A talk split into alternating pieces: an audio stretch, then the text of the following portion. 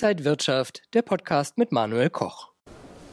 Wir schauen auf die aktuellen Börsen heute aus Sicht eines Traders. Wie kann man mit starker Volatilität gut umgehen und welche Chancen gibt es da an den Märkten? Das bespreche ich jetzt mit Andreas Stark von TF Day Trading, auch bekannt unter dem Namen Trading Freaks. Schön, dass du da bist. Ja, hallo, freut mich auch hier zu sein. Ja, starten wir vielleicht mit so einer kleinen Bestandsaufnahme. Wo stehen denn die Märkte zurzeit? Ja, da hat ja die FED in der vergangenen Woche mit ihrem Zinsentscheid, die sind ja aktuell entscheidend, neuen Schwung reingebracht. Man hatte ja so leicht die Hoffnung, dass da ein Wendepunkt kommt und die vielleicht so ein bisschen den Fuß vom Gaspedal runternimmt mit den Zinserhöhungen. Aber das hat ja der Vorsitzende Jerome Powell ganz klar in der Pressekonferenz gesagt, dass man das nicht tun wird.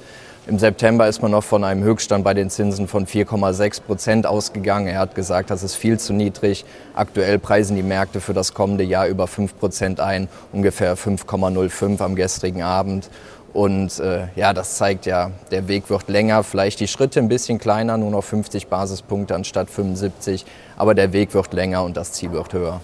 Ja, wir sehen, FED und EZB erhöhen weiter die Zinsen. Gibt es da vielleicht aber auch schon gegensätzliche Tendenzen? Ja, ich glaube auch, man muss das alles äh, ein bisschen unterschiedlich betrachten, die FED und EZB. Die Wirtschaft in den USA ist viel stärker. Die, das BIP war noch ganz in Ordnung. Wir haben eine Arbeitslosenquote von 3,5 Prozent. Also hier kann man mit diesen restriktiven Maßnahmen der Geldpolitik auf jeden Fall weitermachen. In Europa sieht das Ganze schon ein bisschen anders aus. Schwaches Wirtschaftswachstum, Arbeitslosenquote 6,6 Prozent plus eben die Schuldensituation in den Südländern wie Italien, wo man eben auch aufpassen muss, wenn die Zinsen zu stark steigen, wird die Refinanzierung, Neufinanzierung immer teurer. Und das Ganze kann ja auch irgendwann mal auseinanderbrechen.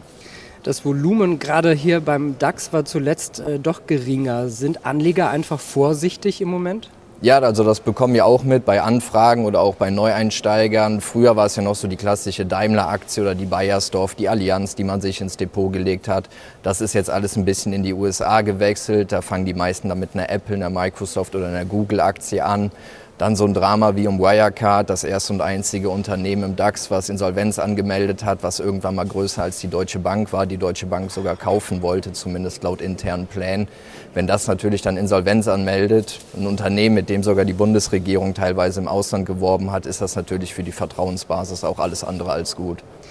Bei viel Volatilität, also wenn die Märkte stark schwanken, sind Anleger oft verunsichert. Für Trader ist das doch aber eine gute Zeit. Genau, also für uns ist das super, vor allem mit kurzfristigen Ansätzen. Wir haben abends bei uns im Handelsbüro immer alle Positionen geschlossen und können eben auf die kurzfristigen News und neuen äh, Bewegungen am Markt reagieren.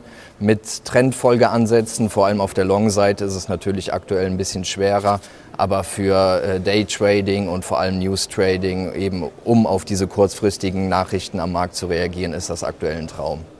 Wenn man in die Märkte jetzt reingehen will, handeln will, wie sollte man da äh, starten? Es ist aktuell auf jeden Fall keine einfache Phase, aber ich finde eine sehr gute Phase, um das Ganze zu erlernen. Ich sage mal in so Bereichen oder in den Jahren 2020, 2021 konnte man eigentlich kaufen, was man will. Die Notenbanken haben die Märkte unterstützt.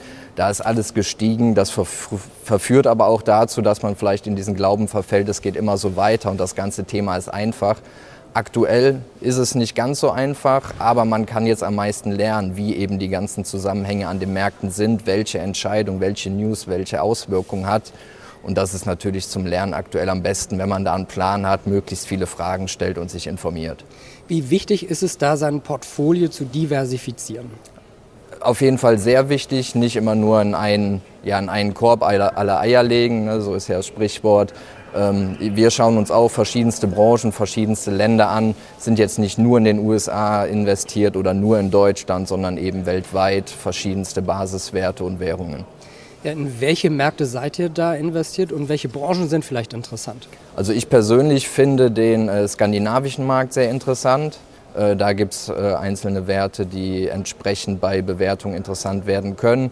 Investiert sind wir weltweit, Asien und äh, Afrika jetzt nicht so im Fokus, aber Europa und Nordamerika sind wir breit gestreut. Wo sind denn momentan die größten Chancen?